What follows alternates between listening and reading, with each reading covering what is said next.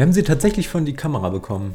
Frau Professor Dr. Monika Wokrolli. Frau Wokrolli ist eine der ganz großen YouTube-Größen, zweimal groß, die über Psychotherapie reden. Ganz offen auf YouTube.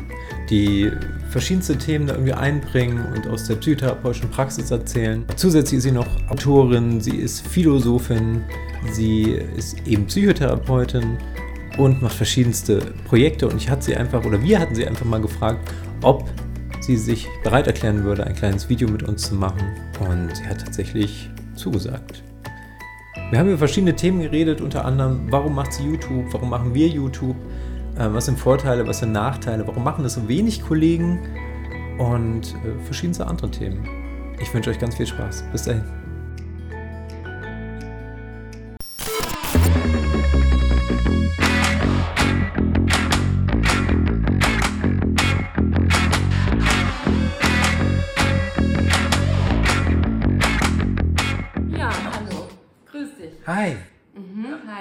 Grüße dich.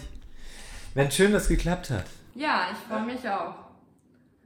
Genau. Ähm, wir haben ja so ein kleines Interview heute vor. So ein paar Fragen habe ich dir im Vorhinein schon zugeschickt, aber vielleicht starten wir einfach mit so einer kleinen, ja gut, Vorstellungsrunde ist bei zwei Leuten ein bisschen albern, aber nennen wir es Vorstellung. ähm, magst du dich kurz vorstellen? Ja, wollen wir es nicht gegenseitig machen? Was weißt du eigentlich von mir? Was weiß ich von dir? Ähm, ich weiß, du machst YouTube. Echt? Machst auch das YouTube? ja, ja, genau. Ja, und wir sind ja. aus einer Ecke, ne? Psychologie, Psychotherapie, du bist Psychologe, ich bin Psychotherapeutin. Das ist doch ein schöner Anlass, gleich mal den Unterschied zu erklären. Ja, das stimmt eigentlich. Ähm, vielleicht machen wir das ganz kurz. Ja, ich bin Psychologe. Ich habe jetzt fünf Jahre, also nicht jetzt, sondern vor einiger Zeit, fünf Jahre lang Psychologie studiert in Deutschland, habe den Bachelor gemacht, habe den Master gemacht und bin jetzt quasi in der Ausbildung zum psychologischen Psychotherapeuten. Das ist ja quasi immer noch mal sowas wie ein Facharzt für äh, Psychologen. Und äh, das wissen immer ganz viele nicht. Und es dauert ja dann auch noch mal, es wird immer gesagt, drei Jahre, ist aber glatt gelogen. Eigentlich sind es eher so fünf. Und ähm, dann darf man sich niederlassen und mit der Kasse abrechnen. Mhm. So sieht das aus. Und Ziemlich vorher ist man. Mhm. Es ist wahnsinnig langwierig. Das zieht sich auch je nach Richtung noch mal länger.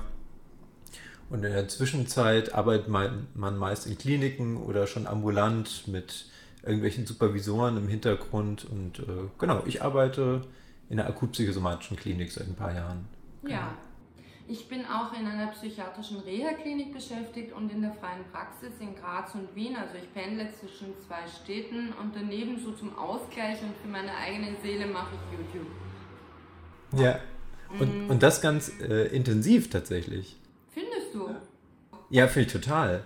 So. Also ich, äh, ich würde es gerne kurz erzählen. Ich habe ja, wir machen ja dieses Kopfologie-Projekt, ein paar Psychologen, Kollegen und ich, weil wir uns irgendwann gedacht haben, Mensch, es wäre doch toll, irgendwie den Leuten ein bisschen äh, psychologische Themen nochmal locker irgendwie rüberzubringen.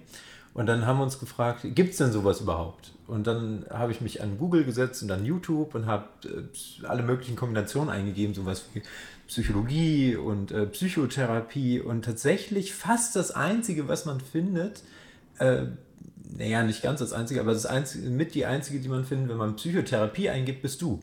Und ah. zwar hundertfach. Also ganz intensiv. Mhm. Ja. Und äh, so bin ich ja damals auf dich gekommen. Mhm. Ja, also Psychotherapie zu erklären ist mir ein Anliegen. Ich habe eigentlich per Zufall, als ich so am Handy rumgespielt habe, ich weiß gar nicht, wie viele Jahre das jetzt her ist, vor vier, fünf Jahren, du weißt es vielleicht besser, wie lange gibt es in meinem Kanal? Ich weiß es ähm, gar nicht.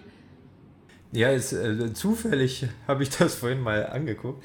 Ähm, seit dem 13.04.2015.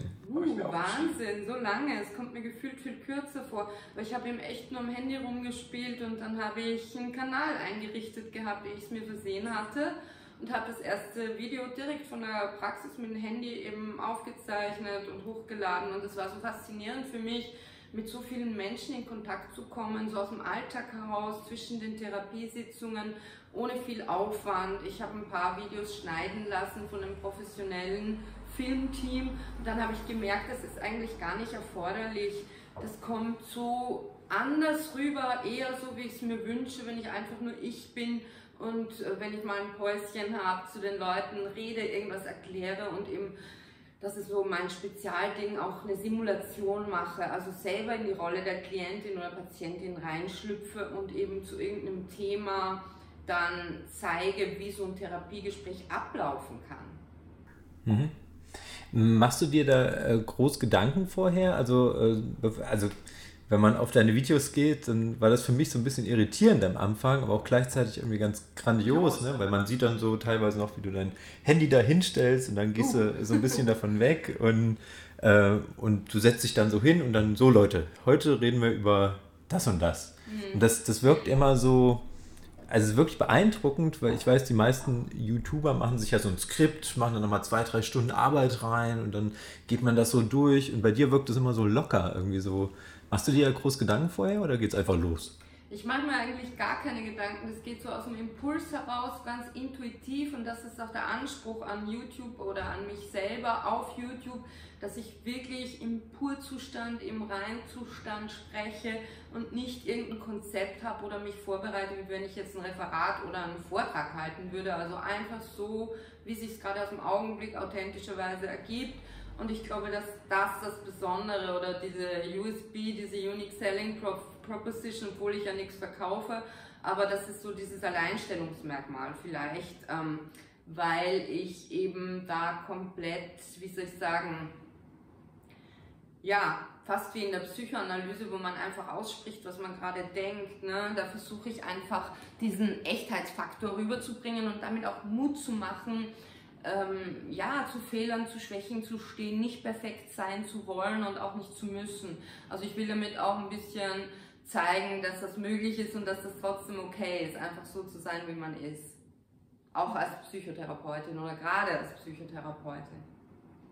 Ja, bin ich ganz bei dir.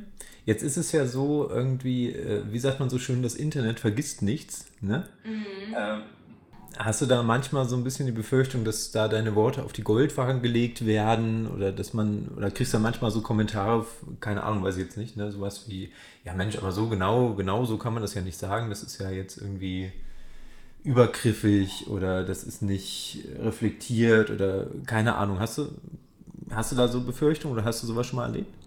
Ja, also eine gewisse, wie soll ich sagen, kritische Grundhaltung wäre schon wichtig, wäre wichtig. Ich habe sie grundsätzlich auch, aber andererseits müsste ich mit YouTube aufhören, wenn ich jetzt wirklich, so wie du sagst, jedes Wort auf die Goldwaage legen würde und dann anschließend reflektieren würde, kann man das gegen mich verwenden. Wenn man es aus dem Zusammenhang reißt zum Beispiel, kann man es immer gegen jemand verwenden, weil es ja dann nicht mehr eingebettet ist in die Situation und in die Semantik, in die Bedeutung der Situation. Und da habe ich einfach mir mein Urvertrauen weiter kultiviert, obwohl es natürlich schon vorkam, dass eben andere YouTuber, die jetzt äh, nicht unbedingt die moralischsten Werte haben, was extrahiert haben, also was rausgeschnitten haben und dann in einen anderen Kontext ähm, gebettet haben. Und dann wurde das halt anschließend verpixelt, aber komischerweise, obwohl es gemeldet wurde von Zuschauern und Zuschauerinnen, wurde das dann, da geht es um einen Passus, wo ich eben mit einer Zuschauerin gesprochen hatte und da wurden wir beide in einem anderen Kanal quasi ein Video eingebettet, unfreiwillig, ungefragt und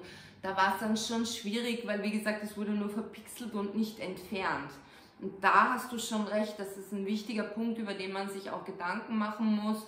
Aber andererseits äh, kannst du immer falsch zitiert werden, es kann immer alles gegen dich verwendet werden, wenn jemand mit einer negativen oder böswilligen Haltung an einen Menschen herantritt, kann man immer das Wort im Mund umdrehen. Und auch ein Patient oder Klient, der vor mir sitzt, kann letztendlich mich falsch zitieren und sagen, Sie haben doch immer gesagt, ich soll das und das machen.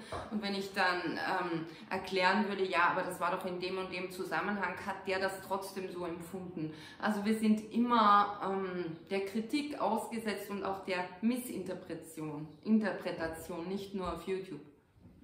Ja, das ist richtig. Glaubst du, das ist der Grund, warum so wenig Kollegen von uns ähm, YouTube machen? Weil ja. es gibt jetzt nicht so viele mhm. Psychotherapeuten oder Psychologen, die ja. das machen. Ich glaube schon. Und ich glaube auch, es hat ein bisschen mit diesem Klischeebild zu tun, dass man als Psychotherapeut mh, mm, ein bisschen unnahbar zu sein hat. Ne? Das ist auch so ein Klischee. Ich weiß nicht, wie du das siehst, aber in meiner Ausbildungszeit vor vielen, vielen Jahren habe ich das auch so erlebt, dass dieser Unnahbarkeitsaspekt total ausgeprägt war. Also diese Therapeutinnen und Therapeuten, bei denen ich meine Lehrstunden machen musste oder durfte, die waren doch sehr, wie soll ich sagen, die hätten jetzt nicht gesagt, dass sie mit mir auf einen Kaffee gehen oder, oder so oder dass sie mich mal zu Hause besuchen. Ähm, in meiner Therapieschule, systemische Familientherapie, ist das sehr wohl möglich es ist jetzt nicht so, dass ich jeden Tag jemanden zu Hause besuche, aber es ist überhaupt nicht ausgeschlossen. Und ich stehe auch zu meinen Fehlern und Schwächen und versuche, habe ich ja schon vorhin gesagt, damit gerade Mut zu machen.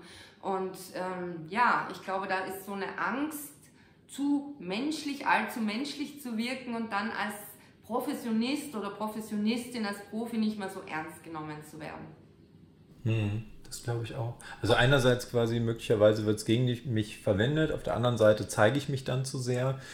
Ähm, also dieses Bild von dem abstinenten äh, Therapeuten, was ja tatsächlich historisch gewachsen ist von Freud, der im Endeffekt gesagt hat, hier, ich gebe überhaupt nichts rein und ich bin die pure Projektionsfläche für meinen Patienten und äh, meine eigene Persönlichkeit hat in der Therapie überhaupt nichts zu suchen also da hat es so gestartet. Bis heute ist das ja immer noch sehr in den Köpfen drin. Ich erinnere mich an einen Dozenten von uns, der, da war ich relativ am Anfang dieser Psychotherapeutenausbildung und dann kam der doch tatsächlich rein und sagte so, ähm, ich zitiere, wenn Sie die Therapie beginnen, sind Sie kein Mensch mehr. ne? Und der, der war da völlig überzeugt von, Sie sind dann kein Mensch mehr, dann sind Sie Therapeut. So. Und das heißt, die eigene Persönlichkeit hat da nichts drin zu suchen, äh, eigene, was weiß ich, äh, Vorlieben und Freuden und Probleme und so weiter haben da alles nichts drin zu suchen.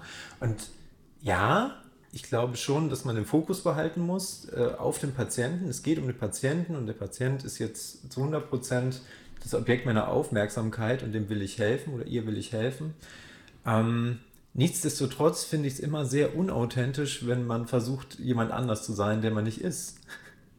Auf alle Fälle, das wirkt dann auch so gekünstelt und dann dauert es auch viel länger, vermute ich nicht nur, sondern erzählen mir meine Patientinnen und Patienten immer wieder, Vertrauen herzustellen, wenn ich in einer Kunstfigur sozusagen ende und mich selbst nicht mehr als ich selber spüren darf, sondern nur in dieser Kunstfigurenrolle mich wiederfinde, dann bin ich ja auch nicht so spürbar für die andere Person. Und deswegen bin ich eigentlich sehr froh, dass ich äh, aus der Philosophie ursprünglich komme. Also ich habe Philosophie studiert und zunächst eine philosophische Praxis eröffnet. Und da heißt es eben in dieser Strömung der Philosophie, der angewandten, der praktischen Philosophie, heißt der Klient eben nicht Klient, sondern Gast. Und da bietet man ihm eine Tasse Tee oder Kaffee an. Ich glaube, das ist etwas, was du ja auch machst, hast du mir erzählt. Ne? Damit ja. einfach dieses von Mensch zu Mensch Gefühl entstehen kann und man nicht in der Rolle ist, äh, quasi wie ein Verhör zu führen mit dem Klienten oder den in die Rolle zu bringen, dass er sich da so ausgesetzt und womöglich sogar getriggert fühlt durch die Situation des allein in einem Zimmer sitzens mit einer fremden Person. Also man muss das ja alles mitdenken, das ist ja nicht so einfach.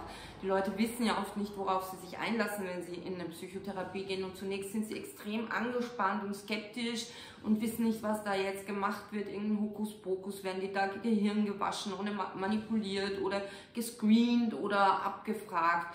Und da ist es einfach ganz, ganz wichtig und hilfreich, man selber zu sein, ich selber zu sein.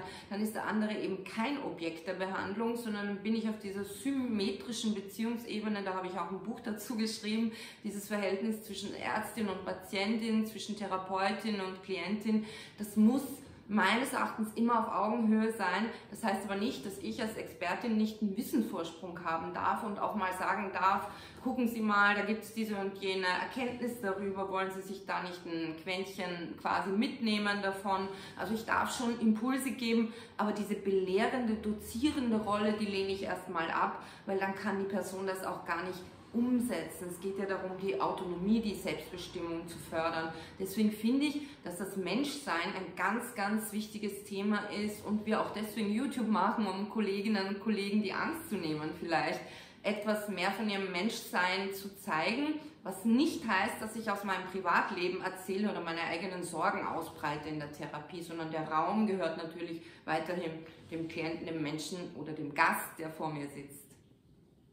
Genau. Ne? Und da ist der Unterschied, der, glaube ich, oft im Kopf nicht ist. So, ich, ich darf mich zeigen, aber ich muss jetzt nicht von meinem Privatleben erzählen und meine eigenen Probleme da irgendwie ausbreiten. Genau, ja. genau, genau.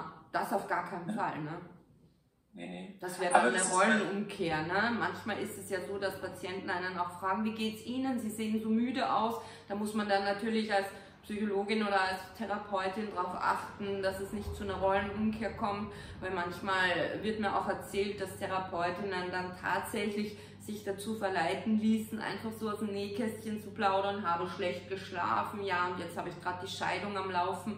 Also so soll es nicht sein, dass sozusagen die Klientin dann wieder womöglich in ihre übliche Rolle hineingeht, zuzuhören, das Leid der anderen zu tragen, die Probleme anderer lösen zu wollen. Das ist ja oft der Grund, warum man überhaupt in Psychotherapie geht, weil man nicht auf sich selbst achten kann, weil man diese Selbstfürsorge vernachlässigt, weil man immer bei den Problemen der anderen ist. Also einer der häufigsten Gründe, absolut, ja. Ich habe auch gerade so gedacht, ähm, ich glaube, Atmosphäre macht auch ganz viel. Ne? Also wenn man irgendwie ich meine, du siehst ja meinen Hintergrund hier. Ähm, das ist ja so ein bisschen, ich keine Ahnung, äh, wie ich das jetzt stilistisch beschreiben würde. Aber so ähnlich sieht quasi mein Büro auch aus. Es hat immer ein bisschen was von äh, Kinderzimmer. Ich weiß gar nicht, es passiert halt einfach irgendwie immer. Ähm, ich habe immer ganz viele Pinguine bei mir im, im, im, Büro stehen, weil irgendwann mal jemand erzählt hat, ja, der Rost mag total gern Pinguine und jetzt kriege ich mal Pinguine geschenkt. Da habe ich so einen Plüschpinguin stehen und an meiner Tür sind ganz viele Pinguinkarten. Ich krieg Häschen. Echt, ja? Mhm, Hasen. Oh Gott, jeder, jeder hat so sein Tier am Laufen. Ähm, und ich glaube, ich frage mich immer so, was müssen diese armen Patienten denken, wenn die das erste Mal da reinkommen? Die müssen auch denken, Mensch, der ist ja irgendwie Ne, ist ja ein ganz netter, aber das Ding mit dem Pinguin ist ja wirklich ein bisschen strange. aber ich finde, das, das macht irgendwie auch sympathisch und dann mache ich da ein, zwei Sprüche drüber und Witzchen drüber und dass ich äh, irgendwelche Fun Facts über Pinguine zum Beispiel, ob die Kniescheiben haben oder nicht, kannst du jetzt gerne mal drüber nachdenken. Oh. Ähm, ja, eine hochspannende Frage. Das könnte man ähm, in einer Panikattacke anwenden, ne? dass man während der Panikattacke sich darauf konzentriert, die Frage zu lösen, ob ein Pinguin Kniescheiben hat oder wie viele Federn der wohl hat oder ob der, was könnte der, ob der einen Kopfstand machen kann oder so. Ne? Also das lenkt ja ab, das fokussiert. Voll. Coole Idee auch nochmal. Ja, und dann kriegen die immer alle erstmal äh, irgendeinen Kaffee in die Hand oder irgendeine Tasse mit Tee oder wie auch immer. Und dann gibt es auch erstmal zehn Minuten Smalltalk, äh, bevor man da voll einsteigt. Und weil ich finde immer, das hat so, ist ja fast schon, wie soll ich sagen, das ist so seltsam. Ne? Jemand kommt das erste Mal zum Psychologen, hat vielleicht, genau wie du sagst, ne? hat keine Vorerfahrung, hat so diese ganzen Vorurteile im Kopf und dann sitzt der da und jetzt äh, weiß er quasi nichts über mich und ich sage dann so, ja, warum sind Sie denn da und erwarte dann so einen Seelenstriptease. Ähm, und wenn er mich dann quasi fragt, äh, was weiß ich, Mensch, Sie haben ja viele Pinguine hier in dem Zimmer, wie, wie kommt das denn? Und ich sage dann so, Moment, Moment, Moment, das geht mir jetzt hier aber wirklich zu weit. Ja, ich muss ein bisschen auf die professionelle Distanz achten. dann kommt es einfach auch nicht gut. Und das würde ich auch, glaube ich, nicht machen. Das ist unauthentisch für mich. Wobei, Punkt, Punkt. Nein, ich lasse es so, ich lasse es so stehen. Ja, aber es ist ein gutes Stichwort, das du gibst, äh, weil durch die Covid-19-Krise ist es ja immer etablierter geworden, auch über Zoom, über Internet, über verschiedene äh, Internetmedien äh, sozusagen Kontakt zu haben und nicht nur das, sondern eben Therapiesitzungen abhalten zu dürfen und zu können. Und ich finde das eine unglaubliche Erweiterung unseres Wirkspektrums, weil die Leute da tatsächlich in ihrer gewohnten Umgebung sind. Und genau das, was du gerade angesprochen hast, dieses zuerst ein bisschen verwirrendes Setting vielleicht, wenn es so eine Praxis ist, die halt Rätsel raten lässt, was hat er da jetzt mit den Pinguinen, oder wenn es so eine typische Therapie, so eine Klischeepraxis ist mit Buddha und Zimmerbrunnen und einer Therapeutin mit roten Haaren und so einer langen Kette und großen Ringen mit großen Steinen, ja, dann ist man natürlich extrem abgelenkt, auch von sich selbst. Und wenn man aber im gewohnten Terrain ist, dann kann man vielleicht eher in der Therapiesitzung gleich mal ankommen. Also ich sehe da durchaus auch Vorteile. Manchmal ist es aber auch für viele Menschen anders gut eben, die sagen dann zu mir, ja, für mich ist es total wichtig, dass ich den Hinweg zu ihnen habe, weil schon auf dem Hinweg mit dem Zug oder mit dem Auto stimme ich mich auf die Therapiesitzung ein und bin schon in Erwartung und komme dann schon an, wenn ich bei ihnen quasi wie zu Hause mich fühlen kann. Und ich würde einfach mal sagen, wie gesagt, es ist ein Zusatzding, ähm, dass man über zum Beispiel Zoom-Therapie machen kann und das finde ich sehr, sehr, sehr gut weil bei manchen eben dann das Eis schneller gebrochen ist und die dann viel schneller auf eine Vertrauensebene kommen und einem auch zeigen können, wenn man jetzt nicht einen Hausbesuch macht, wie sie leben, wie sie wohnen. Das sind ja auch wichtige Infos, die man da kriegt. Ne? Mhm. Ich glaube, es hat beides so seine Vor- und Nachteile. Ich finde es prinzipiell gut, dass wir das jetzt machen dürfen, zumindest während äh, Corona. Ne? Diese Zoom-Therapie-Geschichten, beziehungsweise Online-Beratung gibt es ja schon ganz lange. Ne? Da waren wir Psychotherapeuten äh, ja doch fast schon ein bisschen hinterher. Ähm, ich glaube, manchmal ist das sehr gut und ich glaube, manchmal ist es schwierig. Also ich glaube, dass diese, diese, genau wie du sagst, für manche ist es so dieses Einstimmen und ich fahre jetzt dahin und jetzt geht es gleich ran an die Buletten. Ähm, manchmal denke ich so, dieser Raum, dieser wirkliche Raum beim Therapeuten hat so was ganz anderes. Ist ja auch eine, wie soll man sagen, ist ein indirektes Lernen ja auch. Ne? Wir lernen ja nicht nur bewusst, sondern auch indirekt. Und immer wenn ich in den Raum des Therapeuten, der Therapeutin bin, dann weiß ich, jetzt kann ich mich entfalten, jetzt kann ich, das ist jetzt einfach wirklich mal nur meine Stunde und jetzt kann ich wirklich alles sagen. Und da ist ein riesen Vertrauensverhältnis und da kommt auch nichts nach außen. Und ich glaube, wenn man das so gewohnt ist, also erst in der Praxis und danach steigt man so auf Zoom um, dann hat das erstmal was ganz Befremdliches, weil der Raum, in dem ich das dann plötzlich mache, ähm, nicht mehr der, soll ich sagen, der, der, der geheime Vertrauensraum ist, sondern ja, mein Wohlfühlraum zu Hause oder so. Ne? Das vermischt sich dann, glaube ich, gefühlsmäßig ein bisschen. Ja, da hast du schon recht. Also es gab natürlich auch Leute, die mir sagten, mir geht es so ab, bei ihnen zu sein, mir fehlt das so, das ist nicht dasselbe. Und andere wiederum kenne ich nur so. Ne? Und äh, die besuchen mich dann irgendwann mal in Österreich. Ich spreche jetzt von deutschen Klientinnen überwiegend oder aus der Schweiz. Und da waren eben etliche deutsche Klientinnen neulich da. Ich sag mal lieber Gäste, ne? nach philosophischer Manier, weil Klientin klingt auch so komisch. Aber ich weiß oft nicht, wie ich es zeichnen soll, ohne dass es irgendwie wertend klingt. Also es waren halt ähm, Menschen da, die bei mir in Therapie sind und die ich nur über Zoom kannte und es war dann gar nicht befremdlich. Das hat mich irgendwie total überrascht. Man war miteinander total vertraut, je nachdem wie medienaffin die Menschen sind. Für manche ist das ein riesen Gap, so ein riesen Ding, was man nicht überbrücken kann, wo man nie so einen richtigen Draht zueinander kriegt, nie so richtig warm wird. Und für andere ist es dann so, ja, wir kennen uns ja schon ewig, wir machen ja schon anderthalb Jahre Therapie über Zoom also ja, ich dachte, sie sind etwas kleiner, hieß es dann manchmal.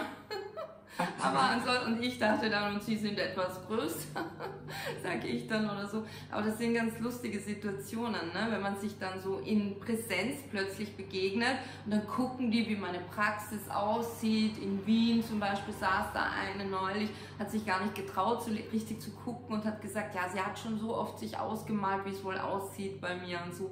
Weil du hast schon recht, das macht ja auch wahnsinnig viel aus, wie es da aussieht, wie sich der Therapeut eingerichtet hat weil die Menschen entwickeln ja dann auch eine Bindung nicht nur zum Therapeuten, sondern auch zu seiner Praxis und fühlen sich da wirklich in Sicherheit im besten Falle und geborgen und wie so eine Zuflucht ist es dann.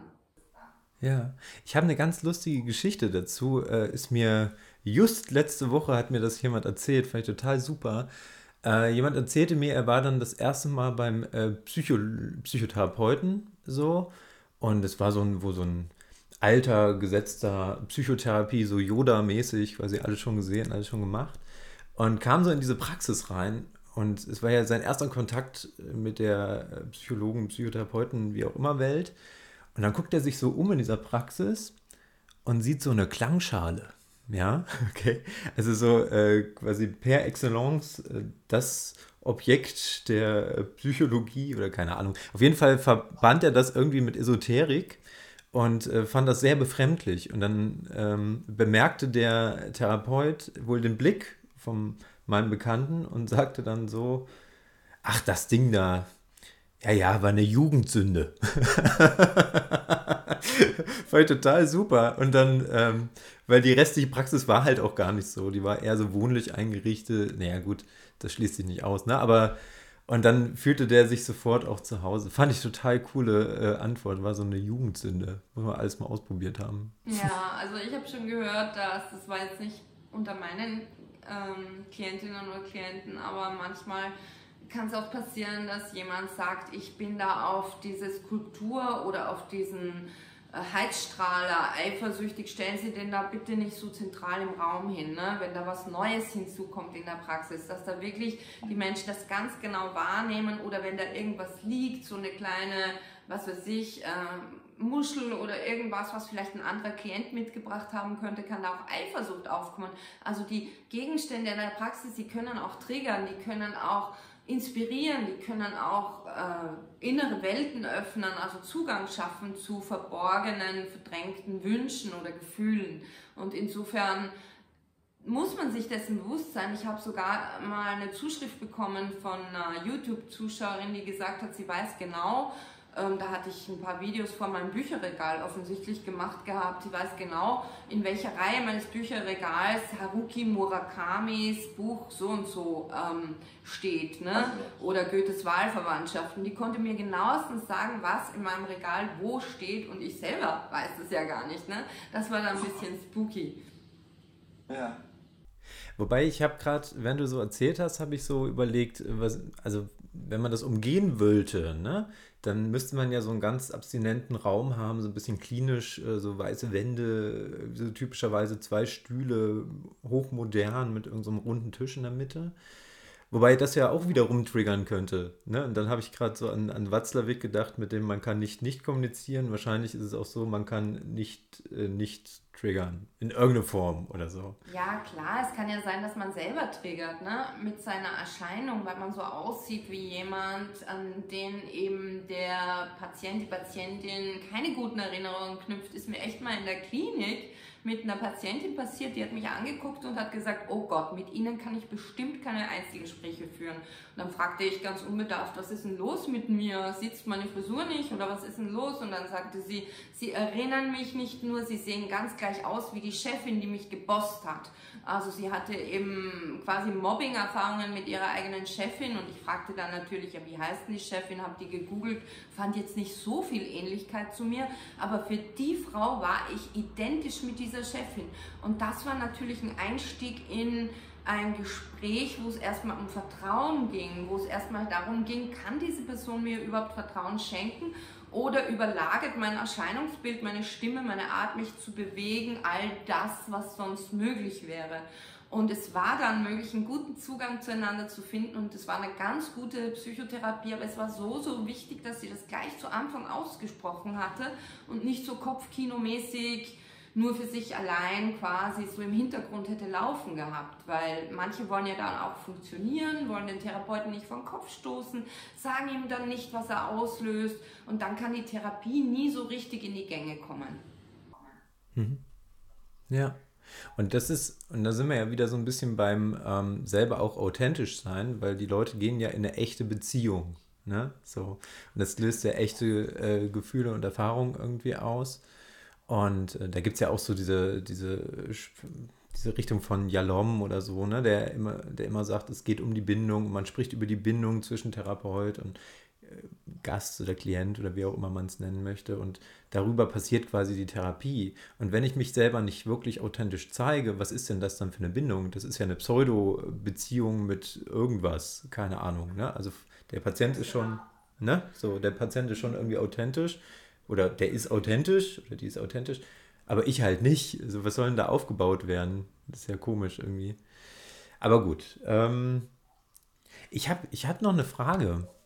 Mhm. Ähm, für welche Zielgruppe machst du denn eigentlich deine Videos? Äh, sind, das, sind das eher so Leute, die ähm, im sozialen Bereich arbeiten, die mit Menschen arbeiten, denen du da so ein paar hilfreiche Tipps mit auf den Weg gibst? Oder ist es doch eher für Klienten gedacht oder äh, Menschen, die sich äh, Hilfe suchen wollen, die was über sich lernen wollen? Für wen denkst du dir das so? Also ich mache es erstmal für alle Menschen, die kritisch sind, die selbstkritisch sind, die sich fürs Leben interessieren. Und mit kritisch sein meine ich differenziert sein, Dinge unterschiedlich betrachten, von verschiedenen Standpunkten aus.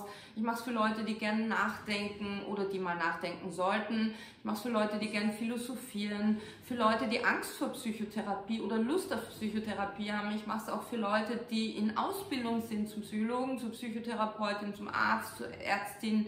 Einfach Menschen, die mit Menschen zu tun haben werden oder schon haben, dass die einfach so ein Gefühl dafür kriegen, was professionelle Distanz ist, was ein Übertragungsphänomen ist, was die verschiedenen Krankheitsbilder vielleicht vom Menschsein her bedeuten, wenn man jetzt nicht nur an Diagnosen denkt, sondern wie fühlt sich das an, wie kann ich da rangehen, wie viel kann ich von mir zeigen, wie viel sollte ich sogar von mir zeigen, ohne dass ich irgendwas preisgebe oder das jetzt nicht statthaft wäre oder dass ich dem Klienten Platz wegnehme, einen Raum wegnehme, wenn ich mal erzähle, ja, das empfinde ich auch so oder so ging es mir auch mal, ich hatte auch mal eine Krise. Also wie weit darf ich oder soll ich da gehen? Ich habe jetzt natürlich nicht den Anspruch auf Allgemeingültigkeit, dass es für jeden passt, aber für wen es halt passt, für den passt, das spürt man dann einfach. Und dieses Selbstvertrauen zu gewinnen, wieder auf das Bauchgefühl, auf die soziale Kompetenz, die Intuition, das, was gerade so da ist, auf das, was ich gerade so spüre, diese Ermutigung, dieses Selbstvertrauen zu fördern, darum geht es mir auch. Und deswegen ist ist es eigentlich für jeden gedacht und ich finde es schade, dass ich es nicht mindestens auch in englischer Sprache anbieten kann. Aber ich mache es halt wirklich nur in Therapiepausen, in Arbeitspausen, in meiner Freizeit. Insofern glaube ich, ist es schon gut so, wie es jetzt gerade ist. Und ich glaube, du hast ein, äh, du hast ja wirklich eine große Reichweite. Ne? Also du, ich glaube, Leute aus Österreich, aus der Schweiz, aus Deutschland gucken dich. Also das ist ja, das sind ja schon mehrere Millionen, die da gucken könnten. Und ähm, tatsächlich bin ich auch der Meinung, du hast die meisten, wie heißt das auf YouTube, Follower? Ich weiß nicht genau. Follower? Ich habe eine wunderbare Community, muss ich sagen. Bei mir ist es total wichtig, dass ich das eben nicht einsam im Elfenbeinturm mache, sondern dass ich auch spüre und weiß und erkenne, wer sitzt denn da vorm Handy oder vorm Laptop oder was auch immer. Wer sind denn die Leute, die das wichtig nehmen, was ich da so von mir gebe oder was ich da so zeige? Und es gab ja auch schon ein paar Community-Treffen, die halt Leute aus der Community ähm, organisiert haben, beziehungsweise habe ich neulich, letztes Wochenende war das ein Seminar gemacht, da waren auch ganz viele YouTube-Zuschauerinnen, eine kam aus Berlin angefahren, ich glaube zehn Stunden lang nur um anderthalb Tage sozusagen bei diesem Seminar am Dachstein, das ist ein Gletscher mit fast 3000 Höhenmetern, teilzunehmen. Da ging es um Selbstwert und Self-Care und das war so ein Highlight und da waren fast nur YouTube-Leute dabei, sage ich jetzt mal, ein paar andere auch. Aber da habe ich einfach gemerkt, dass YouTube wirklich ein cooles Medium ist, so gesehen, Leuten diese Nähe zu ermöglichen, weil die haben alle schon gesagt, ich kenne dich zwar nicht, Monika, aber ich habe dir schon vertraut, weil ich habe gesehen, wie du tickst, wie du bist. Und deswegen habe ich diesen weiten Weg auf mich genommen, ja, und selbst glücklicherweise nicht bereut. Das war echt ein cooles Video, ist auch daraus entstanden auf meinem Kanal. Und jetzt plane ich nicht ein Community-Treffen so sehr, aber das wird wohl damit einhergehen, ein Seminar beziehungsweise ja, so ein ähm, Impuls-Meeting. Ich weiß noch nicht genau, wie ich es nenne. Es wird wahrscheinlich auch um Selfcare und Selbstwert gehen in Berlin. Das wird wahrscheinlich das letzte Novemberwochenende werden. Da bin ich auch schon ganz gespannt dran. Da bin ich gerade an der Organisation dran mit der Location.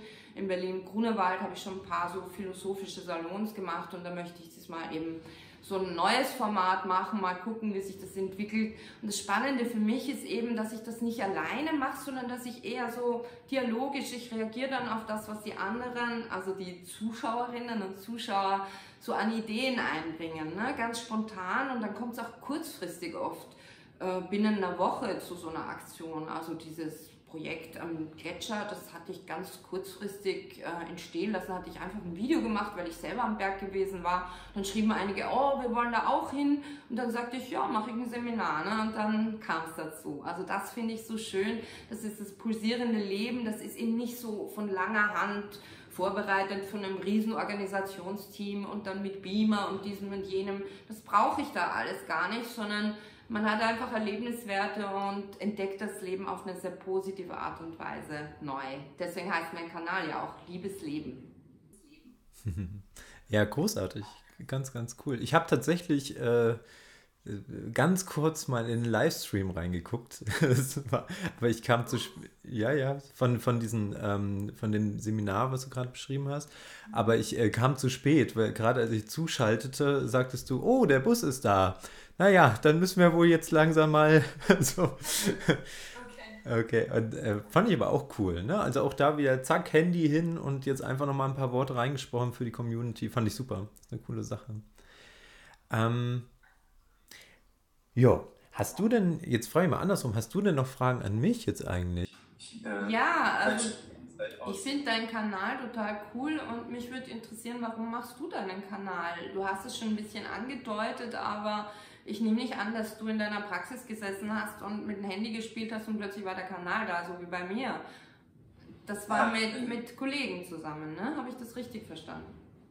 Richtig, richtig. Also die, die grundlegende Idee kam von einer Kollegin von mir, ähm, die, die so gerade in dieser Corona-Anfangszeit gesagt hat, Mensch, ähm, es wäre doch cool, was auf Twitch zu machen. So, ne? Also Twitch bin ja nicht so affin und so von wegen, äh, da gibt es ja ganz viele Leute, die gucken auf diesen Twitch-Kanal und vielleicht hat man ja einen Bekannten, da gucken 10.000 Leute mal bei einem Konzert vorbei und dann sagt er am Ende, ja, schaut doch noch mal in den und den Kanal.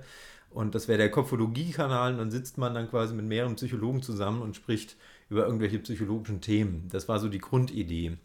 Mhm. Ähm, zu, zu Twitch ist es äh, nie richtig gekommen, zumindest bis jetzt nicht, äh, obwohl die technischen Möglichkeiten jetzt bestehen. Aber äh, auf YouTube hat es ganz gut durchgestartet und dass wir dann angefangen haben und haben immer in so Zweierkonstellationen, immer zwei Psychologen oder ein Psychotherapeut, ein Psychologe oder wie auch immer, sprechen über ein umschriebenes Thema und dann wird das hochgestellt. Und die Idee ist auch dahinter, einerseits, wie du sagst, so eine gewisse Aufklärung zu betreiben, dann auch äh, so eine so eine Furcht, äh, Furcht ist vielleicht das falsche Wort, vor dem Psychologen, vor einer Psychotherapie so ein bisschen abzubauen, weil die Leute haben ja doch oft noch sehr ähm, skurrile Vorstellung, was da eigentlich passiert, ne, durch die Medien und durch die Historie gefüttert, und dann, um zu zeigen, hey, so ein Psychologe ist quasi auch nur so eine Art Mensch, ne, so schlafen in Särgen und haben Angst vor Knoblauch, aber ansonsten sind wir doch alle irgendwie sehr, sehr menschlich und ähm, haben eben auch alle irgendwie Fehler und es ist auch in Ordnung. Mm.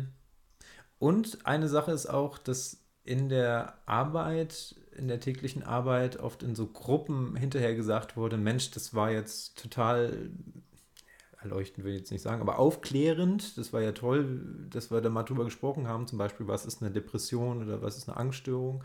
Das wäre so toll, wenn das mein Mann oder meine Tochter oder mein, meine Frau mal genau so hören würde.